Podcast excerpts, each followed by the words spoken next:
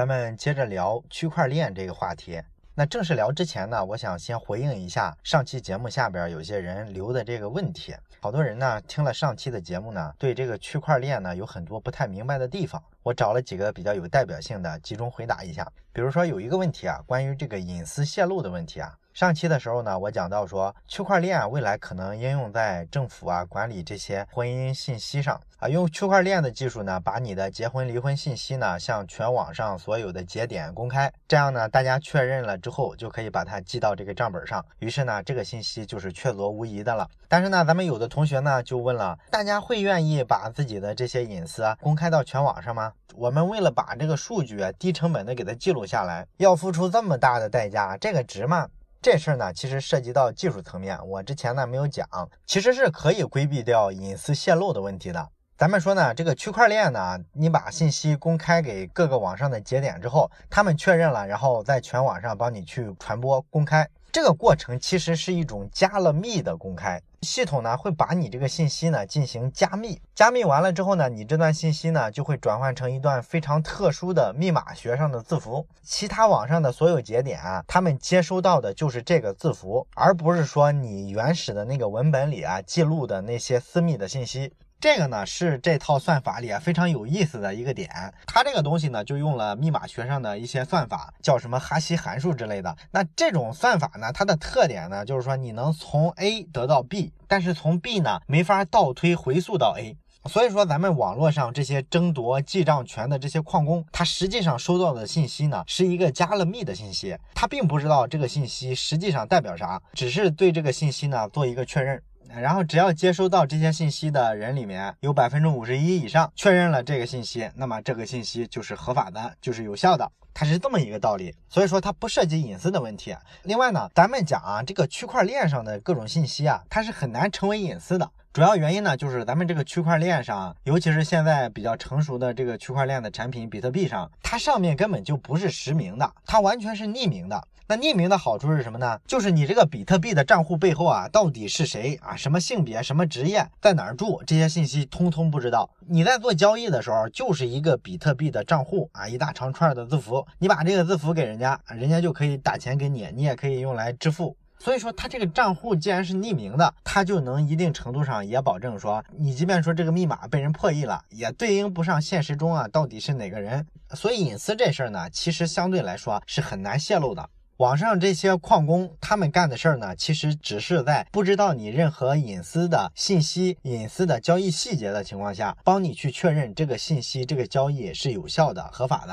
那么也有朋友问说，那你这个信息如果涉及到双方交易的时候啊，一方公布说我付钱给你要买你一个货，而另一方收到钱之后，如果造假没有发货，硬说发了，然后发了一个信息让别人通过了，这种情况下，你付了钱的这一方不就吃亏了吗？你付了钱，他就不给你发货。或者说，咱们上期举过的一个例子，说呢，咱们不是招聘的时候经常有这个履历啊、简历上的造假吗？你明明没有工作过的单位，你就硬写上去，那么新单位把你招去了，发现你能力又不行啊。为了解决这个问题呢，可以用区块链把大家的这个工作经历啊、这些信息啊，给它上传到区块上去，然后在全网广播，所有人都记下来了，你在这家公司工作过，这个是事实，然后你的新东家就可以看一下这个信息，就不会上当了。但是如果说我明明没在这工作过，我就自己造了个假，自己传了个信息说我在阿里巴巴工作过，这不也能糊弄新东家吗？啊，有人提出这么一个问题，其实呢是这样啊，涉及到这种跟好几方有关的信息啊，或者说一些合作的时候，往往都需要双方去确认这个信息。你就好比说你在这家工作单位工作过，如果这个单位呢要把你在这工作的这个信息啊传到网上去，那么他肯定要跟你一块传，也就是说他要获得你的认可。而且呢，这个过程里面呢，一般呢会涉及到双方都要做一次数字签名啊，也就是说呢，各自用这个密码学上的这个符号啊去做一个记号。这条信息最终被那些矿工们挖到了，然后记到这个账本上，再在全网公开。这个过程里面呢，都可以倒着追溯回来，找到这个原始的信息。原始的信息上呢，有你的确认的信息，也有你单位确认的信息。所以说呢，这就是一个确凿无疑的事儿。这个你是没法造假的。只有一种可能，你能够修改这个原始的信息。什么可能呢？就是说咱们之前不是讲过这个确认这个账本的原理吗？其实是一个百分之五十一的原则。也就是说，假如你发给网上一百个矿工，他们都收到了这条信息，都确认了。但是呢，有一些可能确认的过程中出错了，或者说被黑客攻击了，修改了这条信息。那么我们最终怎么确定哪条信息是正确的呢？就是看那个最大公约数。大部分人如果都是一样的，那就是按大部分人认可的这条信息作为一个标准，这就是当初那个准确的信息。而那些小部分的不太一样的，就剔除掉它，它可能是出错了或者被修改了。所以说这是一个大数法则，要求你呢必须做到百分之五十一，这个信息就是准确的。如果低于这个数，那这次信息就算确认失败了。所以说，对于你跟你单位一起把这个信息传到网上这件事儿，你不想承认这事儿怎么办呢？就是发动一个叫百分之五十一的攻击。很简单，就是你这个电脑的这个计算能力，如果说超过了这个网上所有节点里的百分之五十一，你就可以去新增加很多矿工啊。也就是说，你自己呢控制着好多台电脑，强行的去增加确认这个信息的这个节点，那你不就可以把这信息给它重新改过来了吗？所以说这是一个 bug。当然了，咱们上期讲了这事儿非常难，即便是超级黑客，他也没有这个电脑硬件的这个计算能力，这事儿基本是做不到的。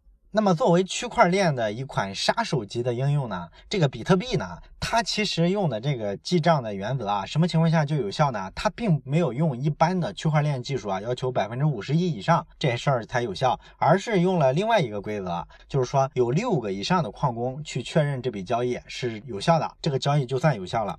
也就是说，它只要六个节点确认就 OK 了，并不需要达到百分之五十一。那是不是说这个比特币采用了一个更宽泛的确认的标准？那我想修改一下这个比特币的各种交易记录，比如说吧，你借给我一百个比特币，那么你这个交易呢发起来完成了，然后在全网广播了之后，这个账不就到我这儿来了吗？但是呢，我想改一下，改成一万个，那我只要找到六个节点，它能够确认你转了我一万个比特币，这就行了吗？可是呢，即便只有六个节点确认啊，就能证明有效，这事儿也不太可能做到。因为有人算过这个运算能力啊，你想改这六个节点里的其中一个，有多困难呢？成功的概率啊，大概是二十七亿分之一，这才是一个节点，你有这样的六个节点要改。所以说，对于一个个人来说，你想成功的修改这样的六个节点，这个概率几乎是零。啊，以上呢是针对大家问的比较集中的几个问题啊，做一个简单的说明。那么这期呢，咱们接着聊区块链的哪一方面呢？上一期咱们讲了区块链的很多看起来很美好的应用的场景，对不对？那么这个就是比较好的方面了。这期呢，咱们就泼一泼冷水，讲一讲呢这个区块链技术啊，目前来说争议比较多的地方，或者说它受限制比较多的一些地方吧。那么区块链这个技术呢，虽然说这个国家层面呀，或者说资本的层面啊，还是挺认可的，都觉得呢这个技术啊未来肯定会有大发展。但是呢，也有很多人提出质疑，觉得说这个技术啊其实有一点乌托邦色彩。这个评论呢，你看非常两极化。支持这个区块链的人呢，他们会觉得呢，现在的区块链就有一点像三十年前的互联网，也就是说呢，是一个黎明到来的前夜的这么一种感觉。这些支持区块链的人呢，他们都觉得呢，自己啊已经是觉醒了，意识到了区块链是个好东西，会改变未来的世界。就好比说那些互联网时代的那些先驱先知一样，对吧？他们就是第一批探路者，当然他们也成了后来的第一批通过互联网发财的人。像这个雅虎啊、谷歌呀，包括说咱们国内的腾讯啊、阿里巴巴啊，这些互联网上早期的原住民，现在不都是超级富豪吗？所以说呢，这个支持区块链的人呢，就觉得自己特别大胆，而且呢，自己是勇敢的去拥抱一个代表未来趋势的东西，所以很坚定不移。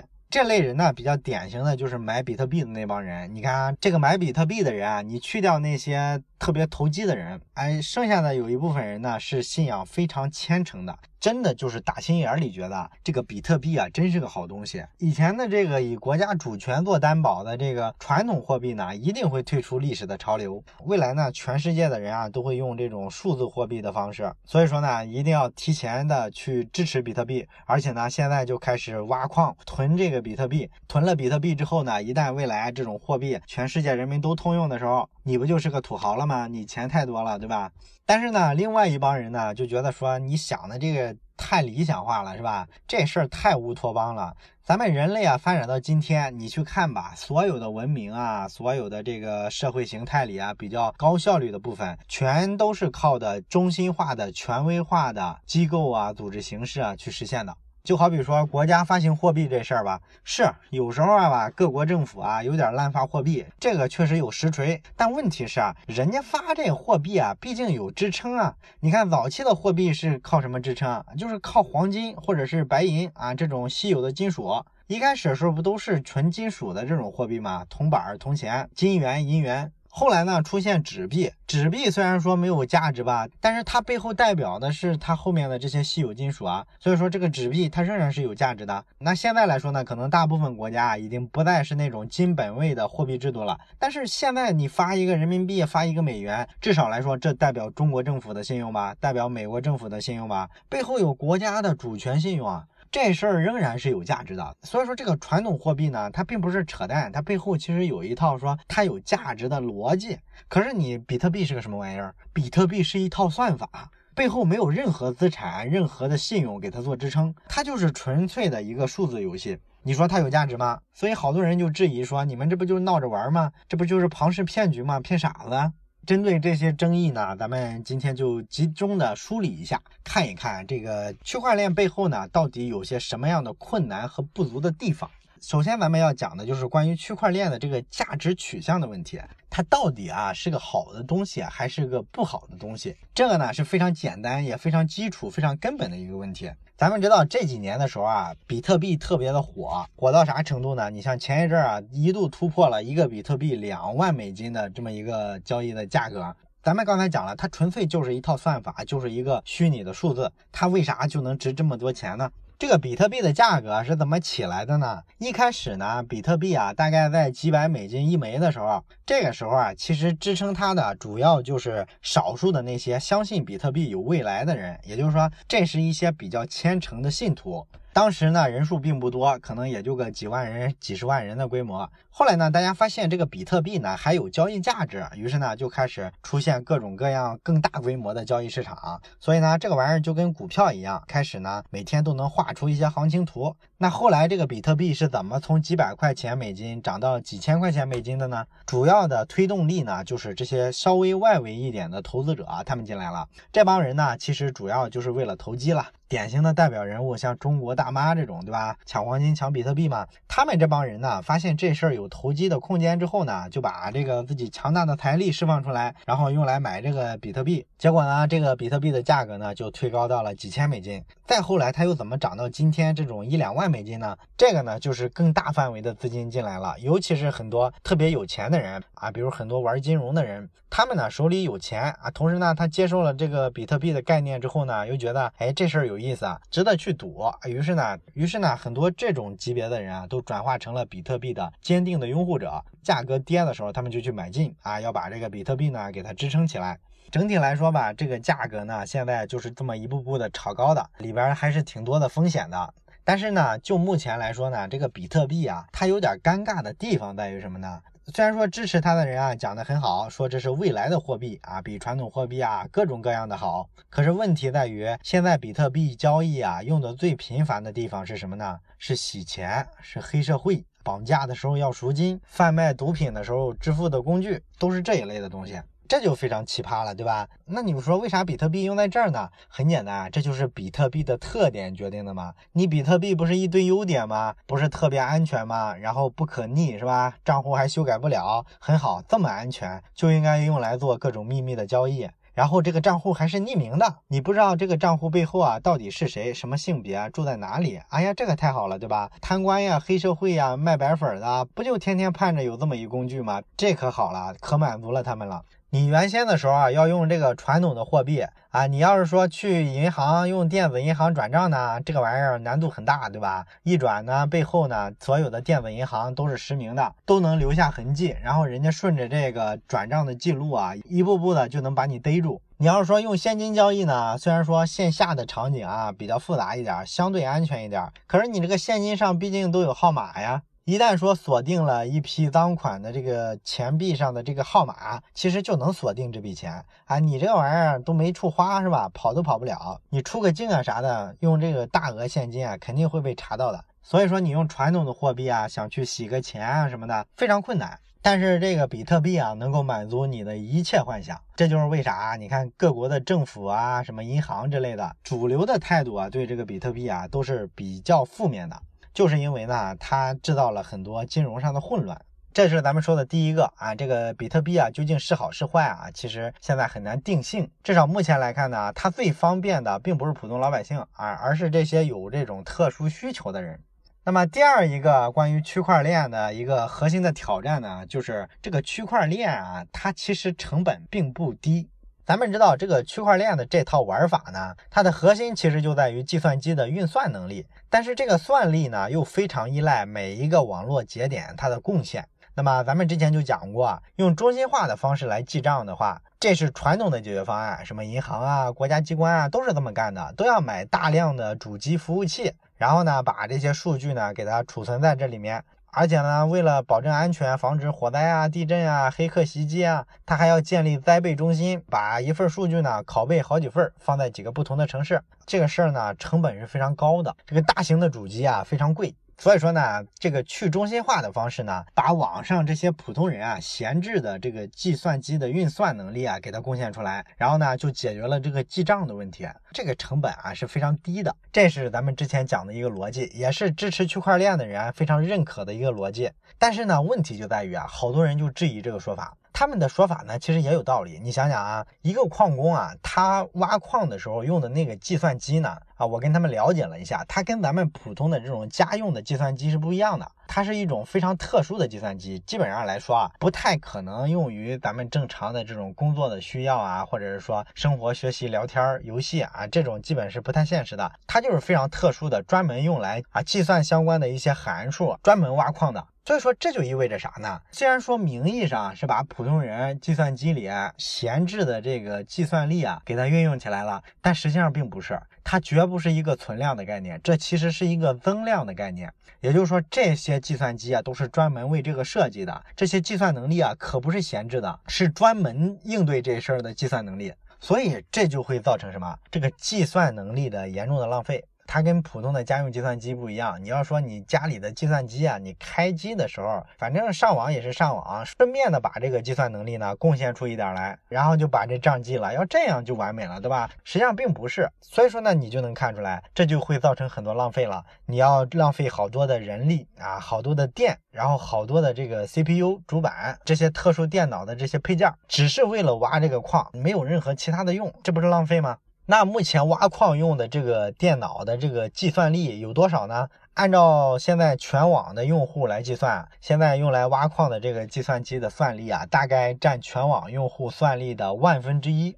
你要是按这个标准来看呢，其实咱们还消耗得起，对吧？负担还不算特别重。但是你别忘了，这里有个前提啊，就是说现在的比特币的用户啊，全球来说也就几百万。这种情况下，它是消耗了我们全网算力的万分之一。假如真的像这些比特币的支持者所说的，比特币未来会成为一种全球的数字货币，取代传统的货币，那好几十亿人要都用这东西，那你可以算算，从几百万膨胀到好几十亿，这个算力的消耗也得再膨胀上上千倍，是吧？那膨胀到上千倍之后呢，你会发现，可能我们全球计算机的这个算力的百分之十到百分之二十，这么大一个比例啊，都要用来支撑一种数字货币。那这效率就低了，对吧？这个成本就太高了，对吧？而且呢，还有一个现象，就是这个矿工啊，他挖矿争夺这个记账权的这个过程啊，其实是一个门槛越来越高的事儿。因为大家为了挖到矿，会尽可能的去拼装备，在计算能力上，他要不停的升级 CPU 啊，升级显卡呀，做这些军备竞赛。那这也会造成成本的提高，资源的浪费。同时呢，按照咱们之前啊最早讲的那期，咱们说了，这个比特币呢，按照当时它的设计规则是这样的，放出来的这个比特币啊，随着时间越往后推延啊，数量会越来越少，每隔一定的时期呢，数量减半。那么矿工获得的奖励呢，也是这样，每隔四年呢就减半一次。所以你看呢，这个矿工啊挖矿这事儿，其实是越往后性价比是越低的。所以说呢，你后面还会面临一个问题，就是矿工不愿意去帮你记账了，这时候怎么办？你这个区块链的相关的东西啊，还运不运转？是吧？你连这个记账的人都找不到了。所以说区块链这事儿呢，它的这个成本啊，不像我们想象的那么低，甚至说有可能未来比这个传统的货币体系啊运行的成本还要高。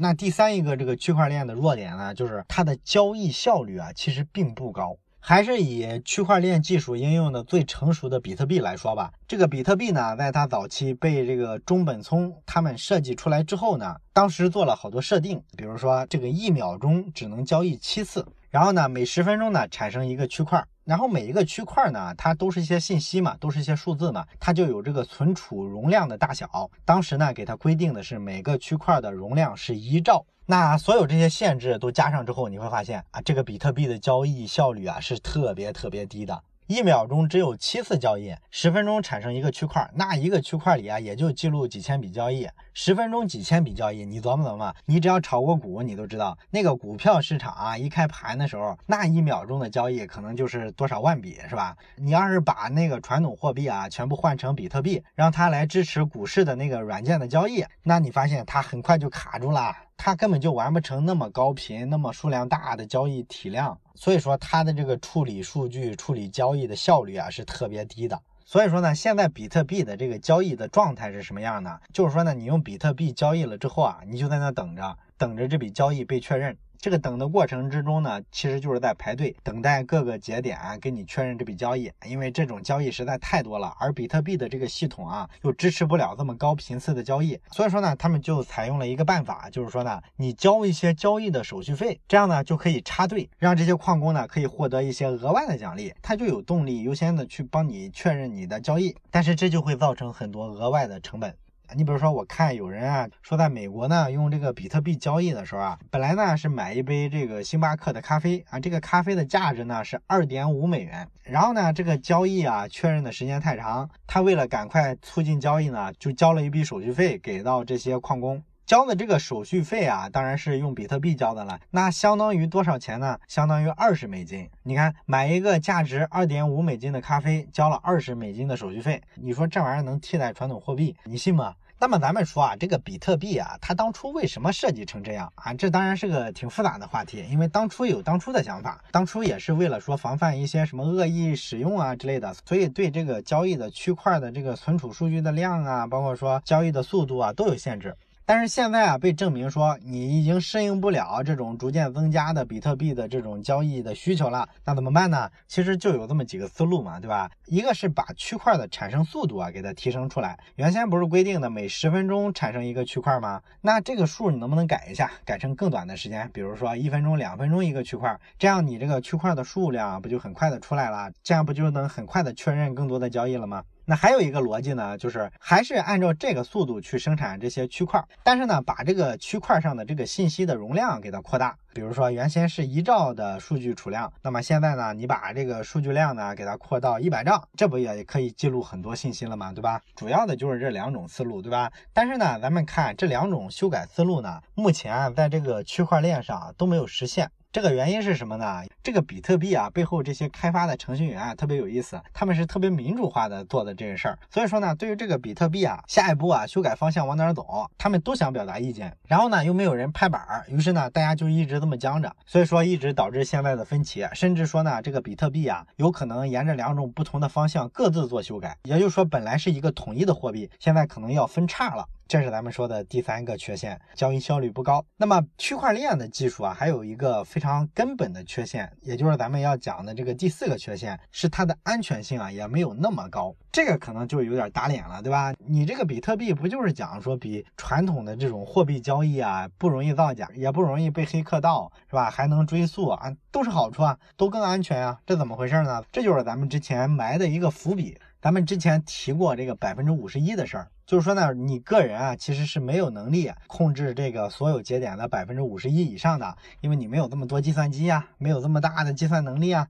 对于一个个体的黑客来说，你确实是不可能去修改一笔交易的。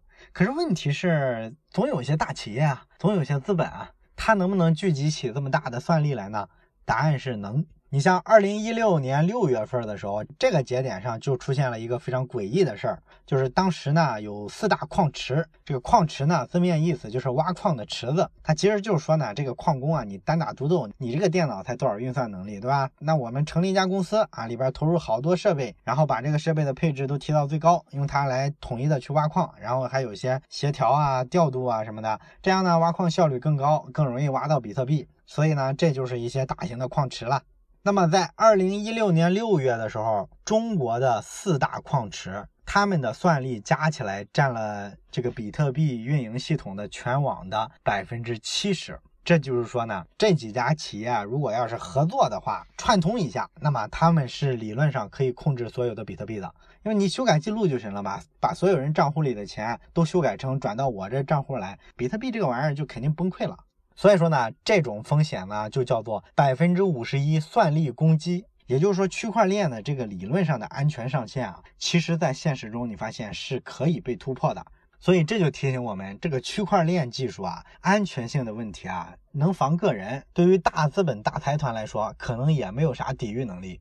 那么讲了这么多区块链的这个不足的地方，或者说争议的地方，我简单谈谈我的看法吧。那在我看来呢，所有的这些问题啊，其实都不算根本问题，因为这些都是表面上的技术上的问题嘛。技术上的问题呢，你其实是可以在技术上打一些补丁去弥补的。那么我觉得真正的问题其实出现在思维逻辑上，因为咱们发现呢，从互联网兴起之后啊，这个一波又一波的去中心化的这个创业浪潮啊，就从来没停止过。每一个时期都会出现这种去中心化的一些超级产品，但是最终呢，在落实的时候，你发现啊，经常都走了样。你就好比这个比特币吧，它一开始呢，为什么会得到别人的追捧呢？就是讲呢，传统货币不好，国家政府呢，通过发货币就能造成通货膨胀，然后稀释我们老百姓手中的财富，这就是变相的掠夺嘛。然后呢，整个社会呢，在传统的财富体系下出现了两极分化。全世界呢，前百分之二的富豪呢，掌握了接近一半的财富，这个太不公平了，对吧？所以呢，大家都渴望一种变化，一种颠覆出来。所以比特币登场的时候呢，有一定的这种政治意味在里边。但是问题是啊，从比特币啊目前在全球持有的情况来看，这个二八法则啊早就已经形成了。也就是说，前百分之几的人啊，持有了一多半的比特币。所以呢，你靠这个所谓的去中心化的东西，想去打破财富的这种分配不均衡，可能吗？这个区块链思考逻辑啊，最根本的问题就是，他没有意识到，像中心化、权威化的这种机构、这种组织形态，是咱们人类历史啊发展了这么久以来一直采纳的一种方式，存在就是合理嘛。这种中心化威权式的组织结构啊，它是有它存在的根基的。什么根基啊？就是效率高啊。咱们一个典型的例子就是零八年金融危机的时候。当时啊，这个危机发生了，行动比较快的是哪些国家？像美国呀、中国呀。为啥他们行动快呢？因为这几个国家政府比较强力嘛。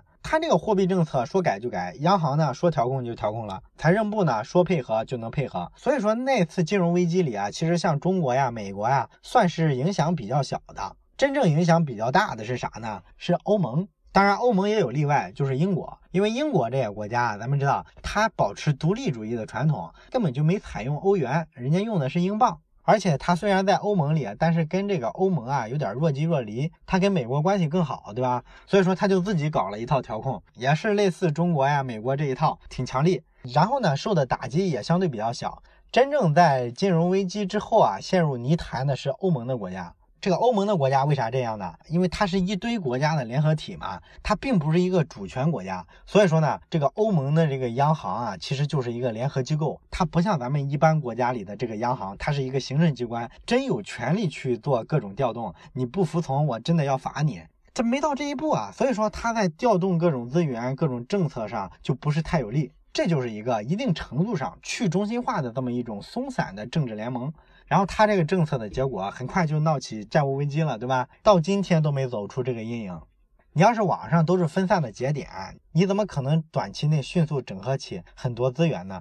你就好比说咱们前面讲的是吧？你区块链接下去该怎么搞，往哪个方向去改进？你因为是个特别去中心化的东西，你发现你没有一个主心骨出来拍板。